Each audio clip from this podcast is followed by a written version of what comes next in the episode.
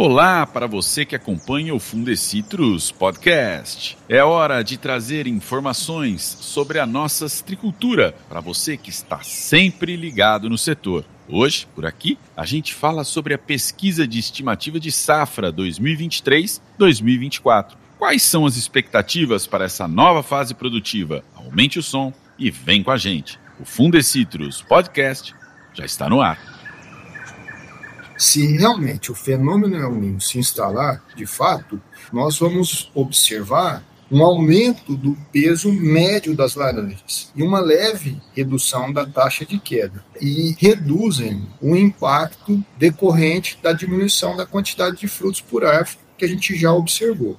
Devido ao maior percentual de frutos de primeira florada, a colheita deverá ser iniciada mais cedo, e isso possibilitará que o processamento industrial ganhe velocidade mais rapidamente do que a safra passada.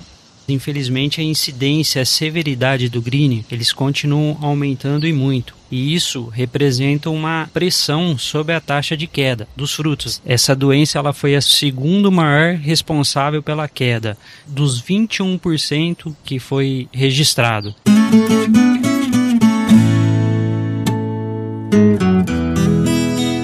A safra de laranja 2023-2024 do Cinturão Citrícola de São Paulo e Triângulo e Sudoeste Mineiro, principal região produtora de laranja do mundo, foi estimada em 309,34 milhões de caixas. O anúncio foi feito pelo Fundecitrus, com a cooperação da Marquestrat e os professores titulares da Faculdade de Economia e Administração da USP de Ribeirão Preto e da Faculdade de Ciências Agrárias e Veterinárias da Unesp de Jaboticabal, na nona edição da Pesquisa de Estimativa de Safra, a PES, do Fundecitrus. Para a gente entender um pouco mais sobre os números divulgados pela pesquisa, nós recebemos aqui no nosso podcast o coordenador da PES e sócio da Marquestrat, Vinícius Trombin também Fernando Alvarinho Delgado, supervisor técnico da PES, e Roseli Reina, especialista da PES.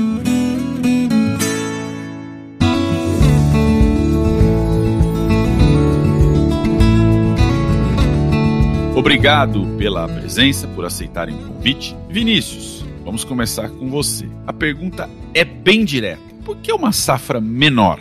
Rodrigo, primeiramente eu gostaria de agradecer a você e a toda a equipe que cuida da comunicação aqui do Fundecitos por essa oportunidade. Vir aqui compartilhar detalhes sobre a nova projeção da safra, especialmente nesse momento que estamos começando, que é o início das colheitas. Bom, respondendo à sua pergunta, o principal motivo que explica a redução da safra é o ciclo bienal de produção das laranjeiras. O ciclo bienal é um fenômeno que ocorre em outras culturas, por exemplo, no café. E é também conhecido como alternância entre anos de baixa e alta produção.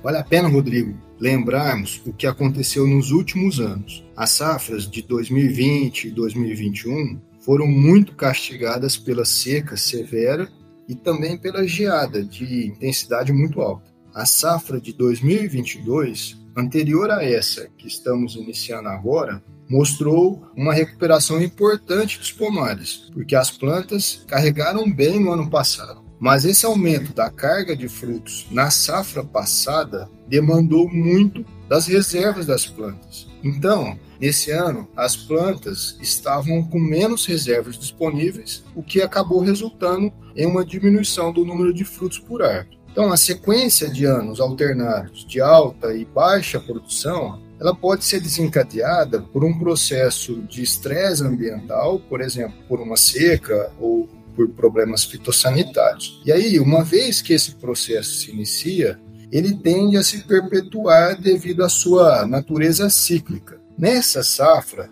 nós estamos num ciclo bienal negativo. Então, enquanto a safra anterior, a de ciclo positivo, o número médio de frutos por árvore aumentou em 5%, nesta safra agora ocorreu uma queda na mesma proporção, em torno de 5%. A notícia boa é que, apesar dessa queda de 5% no número de frutos por árvore, a produção total de caixas de laranja deve cair apenas 1,55% na comparação com a safra passada. Isso porque outros fatores estão compensando essa queda de frutos. Fica muito claro quando você explica. Agora, essa é uma questão, inclusive, que eu já ia quase interrompê-lo aqui, porque se, por um lado, nós temos a previsão de uma safra menor, nós tivemos, por outro, uma precipitação média acumulada, né? Estou falando aí do volume de chuvas de agosto de 22 a abril de 23, com um volume 45% maior, quase 50% maior do que o acumulado no mesmo período de agosto a abril do ciclo anterior. De que forma, Vinícius, essa questão de chuvas pode impactar, pode contribuir para essa diminuição aí que você estava dizendo a que você se referia, Vinícius? Como você mesmo mencionou já, as condições climáticas até aqui que já foram observadas, elas foram positivas. Né? Nós tivemos chuvas volumosas até agora. E a previsão climática daqui até o encerramento das colheitas também é positiva. E isso se deve às previsões que já indicam o término do fenômeno Laninha e que durou três anos, né, nessas safras anteriores, e a chegada do fenômeno El Niño, para o segundo semestre agora desse ano de 2023. Então, se realmente o fenômeno El Niño se instalar, de fato, nós vamos observar, e é o que está projetado para essa nova safra, um aumento do peso médio das laranjas e uma leve redução da taxa de queda. Esses dois fatores, né, o aumento do peso médio e a redução da taxa de queda, reduzem o impacto decorrente da diminuição da quantidade de frutos por árvore que a gente já observou. Portanto, de forma geral, as condições climáticas nessa safra são muito positivas. Perfeitamente, Vinícius. Mas, para falar de chuva, eu vou chamar a Roseli. Quando a gente precisa de chuva, a gente chama a Roseli, não é isso? Roseli, sobre esse volume de 45% a mais na comparação de um período para o outro, dá para a gente fazer um panorama desse aumento desse volume aí de precipitação no nosso cinturão citrícola? Dá sim, Rodrigo. As primeiras chuvas significativas após o período de estresse hídricos do ano passado foram registradas em agosto nas regiões de Avaré, Itapetininga e Duartina. Essas chuvas propiciaram né, o florescimento das laranjeiras em sistema de sequeiros localizados nessas áreas. Em seguida, no mês de setembro, as chuvas mais volumosas se repetiram nessas mesmas regiões e também atingindo a região de Bebedouro. No restante do cinturão, as chuvas acumuladas variaram entre 40 e 80 milímetros. E essas chuvas de setembro e outubro propiciaram o florescimento nas demais plantas em sistemas de sequeiros, que ainda não tinham emitido o primeiro florescimento. O que chama nossa atenção e reforça essa tendência de ter frutos maiores é que os volumes mensais de precipitação se mantiveram elevados até o momento da publicação dessa estimativa.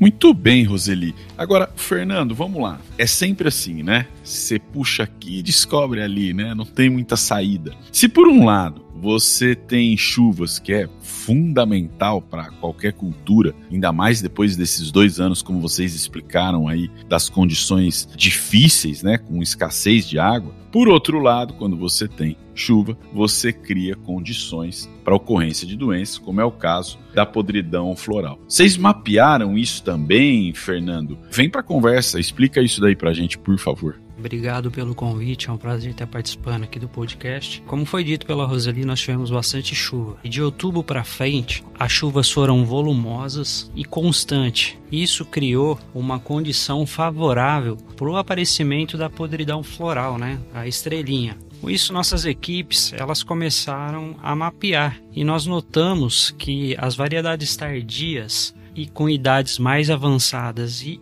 embaixadas, elas foram as mais afetadas, principalmente nas regiões de Tapetininga, Avaré e Limeira, e um pouco menos expressiva nas regiões de Duartina e Brotas. Apesar de tudo isso, em geral, as chuvas também foram benéficas para o crescimento dos frutos, que apresentaram um peso ligeiramente maior é, em relação à safra passada desse mesmo período. E o que a gente espera aí é que o desenvolvimento dos frutos continue até o encerramento dessa safra. Excelente, Fernando. Então, se a gente tem mais chuva, nós temos um peso maior dos frutos. É isso, Vinícius? Qual que é a previsão de peso dessa laranja para a safra agora, 2023, 2024? Rodrigo, a nossa projeção é que o peso das laranjas no momento da colheita esteja em 165 gramas por fruto nessa safra. Com esse peso, vão ser necessários 247 frutos para completar uma caixa de laranja. Isso representa um aumento de aproximadamente 4% em relação ao peso médio de 159 gramas que foi registrado na safra anterior e fica ainda 1% acima do peso médio das últimas 10 safras. Agora, ampliando um pouco mais a informação que a Roseli trouxe para a gente, eu queria reforçar que outro aspecto importante da safra que foi influenciado pelas condições climáticas é a definição do perfil das floradas. A chegada antecipada das chuvas nessa temporada, como a Roseli falou, principalmente na região sudoeste, lá em agosto, mas no geral nós também tivemos essa antecipação das chuvas em comparação com a safra anterior, essas chuvas mais cedo provocaram um aumento da produção de frutos de primeira florada nos talhões em sistema de sequeiro. Então, se a gente somar essas frutas de primeira florada do sequeiro com a primeira florada dos pomares irrigados, nós temos uma participação que saiu do ano passado de 27,5% de frutos de primeira florada para 36% na safra que começa agora. Então, nós tivemos um acréscimo de quase 10% nos frutos de primeira florada nessa safra em comparação à safra passada. Ô Roseli, e tudo isso deve ter impacto na colheita, correto? Com certeza, Rodrigo. Devido ao maior percentual de frutos de primeira florada, a colheita deverá ser iniciada mais cedo. E isso possibilitará que o processamento industrial ganhe velocidade mais rapidamente do que a safra passada. E essa aceleração da colheita ela é vantajosa, pois pode evitar a taxa prematura dos frutos das três variedades tardias, que alcance os níveis tão elevados quanto a safra anterior, cujas colheitas se estenderam até abril desse ano, até abril de 2023 muito claro. Então você colhe antes, né, Roseli, e evita que essa fruta caia.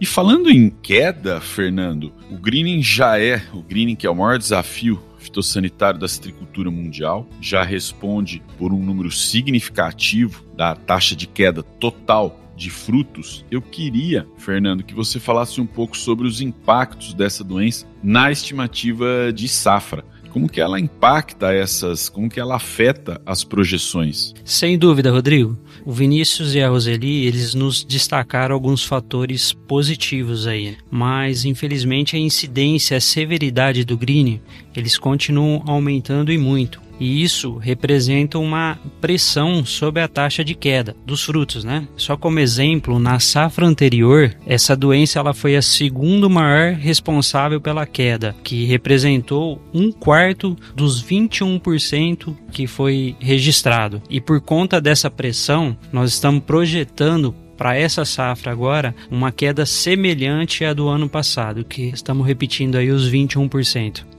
Bem, o greening é um problema seríssimo e tem também essa característica, né, de propiciar a queda de frutos prematuramente.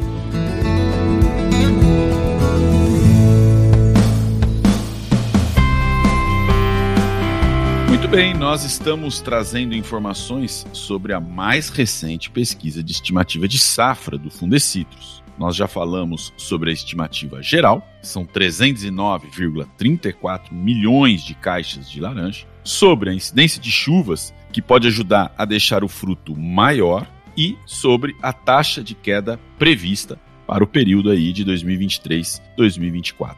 E a gente segue com a nossa prosa. Vinícius, vamos detalhar um pouco mais essa projeção de 309,34 milhões de caixas. A região norte do cinturão citrícola, nesse caso, é a que mais se destaca. É isso? E por quê? É isso mesmo, Rodrigo. A região norte, vamos lembrar, abrange as regiões do Triângulo Mineiro, Bebedouro e Altinópolis. Por lá, nós estamos esperando a maior produtividade do cinturão citrícola nesta safra. A previsão é de 1.088 caixas por hectare. É a única setor do cinturão citrícola que a produtividade nessa safra ultrapassa as mil caixas por hectare. Então, nessa região, o setor norte representa um incremento de 25% em relação à safra passada. Também é legal a gente lembrar, Rodrigo, que na temporada anterior, o norte foi a, a região que representou o incremento de produtividade mais baixo do citrão citrícola. Já no sudoeste, aí o setor que compreende as regiões de Avaré e Tapetininga, nós estamos esperando o segundo menor índice entre os cinco setores de produtividade. Lá são esperados 852 caixas por hectare,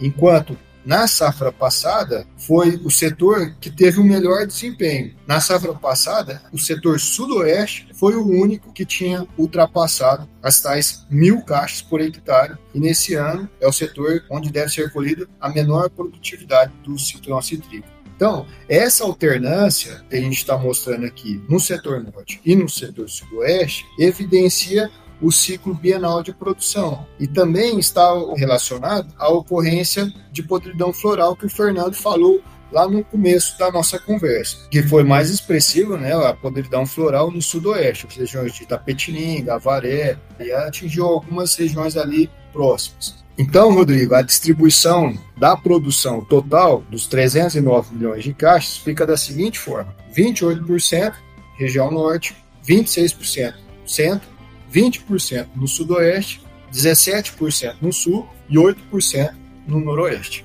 Muito interessante observar essas características biológicas. Na safra passada, a região norte foi a que obteve a menor produtividade. Nessa safra, a região norte é a que tem a maior produtividade. Ao mesmo tempo, na safra passada, o sudoeste teve a maior produtividade. E nessa safra é o setor com a menor produtividade. Como o Vinícius falou, essa alternância evidencia o ciclo bienal da produção. Realmente interessante de observar a característica biológica da produção, de como funcionam as árvores. Trazendo de volta para a nossa conversa a Roseli, eu queria falar, Roseli, acho que é importante a gente mencionar sobre as árvores produtivas do nosso cinturão.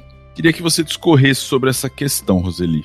As árvores produtivas do nosso cinturão totalizaram 169,29 milhões e ocupam uma área de 337,091 mil hectares nesta safra. Mas nós tivemos uma redução. Esses valores representam uma diminuição de aproximadamente 681 mil árvores, equivalente a 0,4% sobre o inventário de 2022 e uma redução da área produtiva em 2,1%. Isso mostra o efeito do adensamento das plantas que ocorreram nos últimos anos. Na década de 80, a densidade era em torno de 300 plantas por hectares e hoje 600 plantas por hectares. E os pomares que estão saindo são os mais velhos. Então, por isso que nós não tivemos uma perda tão grande no número de plantas produtivas. De qualquer maneira, estamos falando de duas reduções, né? No número de árvores, menos 0,4%, e em relação à área produtiva, redução de 2,12%. Entendido, Roseli? Fernando, e o número médio de frutos por árvore? Então, Rodrigo, a previsão é de 635 frutos por árvore. Isso representa aproximadamente uma queda de 5% em relação à safra passada. Isso vai dar uma variação aí de 16 frutos para mais ou para menos, que é equivalente aí a mais ou menos 2,6%. Esse valor ele está dentro do utilizado para o dimensionamento da amostra, né, que nós fazemos aí, que é de 2 a 3%. Só lembrando que a precisão desses dados das regiões ele é menor do que a média geral, tá? Em função do número menor de amostra por extrato, que pode variar aí entre 7 a 11%. Trazendo um exemplo, a região de Altinópolis, ela fica em torno de mais ou menos 7,6%. Muito bem. Vinícius, eu vi que você está sinalizando ali, você queria fazer algum complemento, fique à vontade e vem para prosa também. Queria fazer dois complementos, um da fala da Roseli e um da fala do Fernando. Sobre a densidade, é muito interessante quando a gente olha o cinturão citrícola, o que aconteceu nos últimos anos. Né? E a gente vê um aumento muito impressionante da tecnologia de implementação dos pomares. Então, enquanto lá na década de 80 nós tínhamos 318 plantas por hectare, hoje a densidade que se utiliza é em torno de 600 plantas por hectare, conforme a Roseli disse. Esse fato de colocar mais árvores dentro da mesma área liberou cerca de 250 mil hectares para outras culturas. Quer dizer, se a gente usasse a mesma densidade que era usada lá na década de 80, nós precisaríamos hoje de 250 mil hectares a mais dedicados à laranja. E esses hectares, né, essa área, foi destinada a outras culturas, a produção de outros alimentos, o que indica também a questão de sustentabilidade na citricultura. E em relação à fala do Fernando, ele trouxe para a gente a média de 635 frutos por árvore, com um erro de 2,6%, e esse erro ele aumenta nos setores. Então, quando a gente olha a média de frutos por árvore na região de Altinópolis, por exemplo, na região do Triângulo Mineiro, é o que ele disse, esse erro aumenta. Não é mais 2,6%. Esse erro aumenta para 7%, chegando a 11%. Isso porque o número médio de amostras em cada um dos setores é menor do que o número médio o número de amostras no cinturão citrícola de forma geral. E aí, um outro ponto importante também, quando a gente olha o número de frutos por árvore, é a distribuição desse número nas diferentes idades dos pomares. Então, os pomares mais jovens, eles começam com uma produtividade menor, e eles ganham produtividade à medida que eles vão envelhecendo. Então, nos pomares, nos talhões de idade entre 3 e 5 anos, a produtividade, o número médio de frutos por árvore, nessa safra é de 291 frutos. Nos talhões de 6 a 10 anos, a gente tem uma média de 597 frutos por árvore. E aí, nesses talhões de 6 a 10 anos, a gente também tem que lembrar que a gente tem replantas. Então, as replantas, elas produzem menos do que as árvores do plantio original. E isso é uma característica muito importante para a nossa metodologia, para a precisão do nosso número total de caixas. Nós sabemos, por exemplo, nesses talhões, as plantas originais, elas vão produzir 607 frutos por árvore na média. E nas plantas que foram plantadas posteriormente, as chamadas replantas de idade menor, vão produzir 191 frutos. Então, isso mostra, a diferença é muito grande. 191 frutos para replanta, 607 frutos para planta do plantio original. Isso mostra a nossa precisão da estimativa de safra. Já nos talhões acima de 10 anos, a média total é de 754 frutos, e aí a gente também vai estratificar. As plantas do plantio original produzirão cerca de 785 frutos na média, as plantas as replantas entre 6 e 10 anos, 322 frutos, e as replantas mais jovens, entre 3 e 5 anos, 137 frutos por árvore nessa safra. Então, essa estratificação, quando a gente olha, faz uma radiografia detalhada dos pomares, a gente consegue identificar e separar a produtividade das plantas originais e a produtividade das replantas nesses talhões. Isso nos confere uma excelente previsão e precisão da safra de laranja.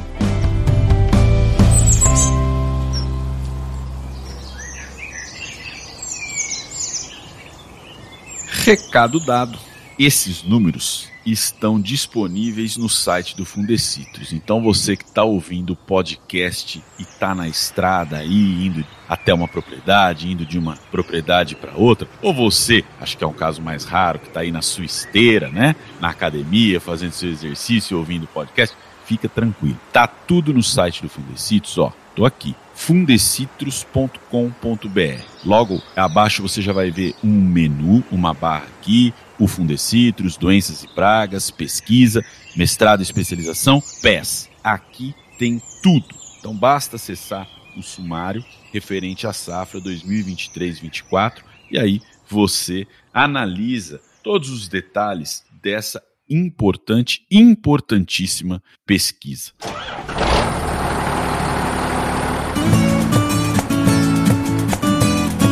Hora de ir embora. Vinícius, Roseli e Fernando, antes de eu agradecer, uma congratulação. Parabéns a vocês pelo trabalho realizado, um trabalho extremamente importante para o setor, que faz desse material instrumento de trabalho para criar estratégias de curto, médio e longo prazo, que para o mercado global, dentro de governança, um pilar tão importante do ESG, esse G aí é de governança e tem a ver com transparência e tem a ver com acesso simultâneo de todo mundo à informação, isso é relevantíssimo e esse trabalho tem confiabilidade. Muito obrigado, parabéns e muito obrigado vocês três por estarem com a gente, por aceitarem o convite e prosear um pouco. A gente deseja uma boa safra para os tricultores. Obrigado, Vinícius. Agradeço, Rodrigo. E também gostaria de agradecer a todos que nos acompanharam até aqui. Aproveito para reforçar que estamos sempre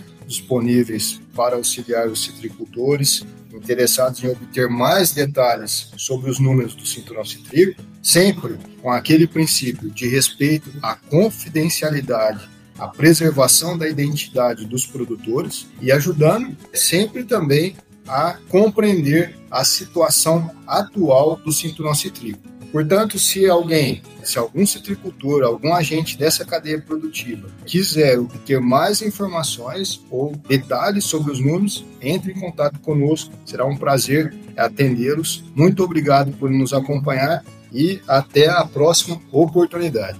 Obrigado, Fernando. Rodrigo, obrigado e foi um prazer participar aqui com vocês nesse podcast. Roseli, muito obrigado, viu?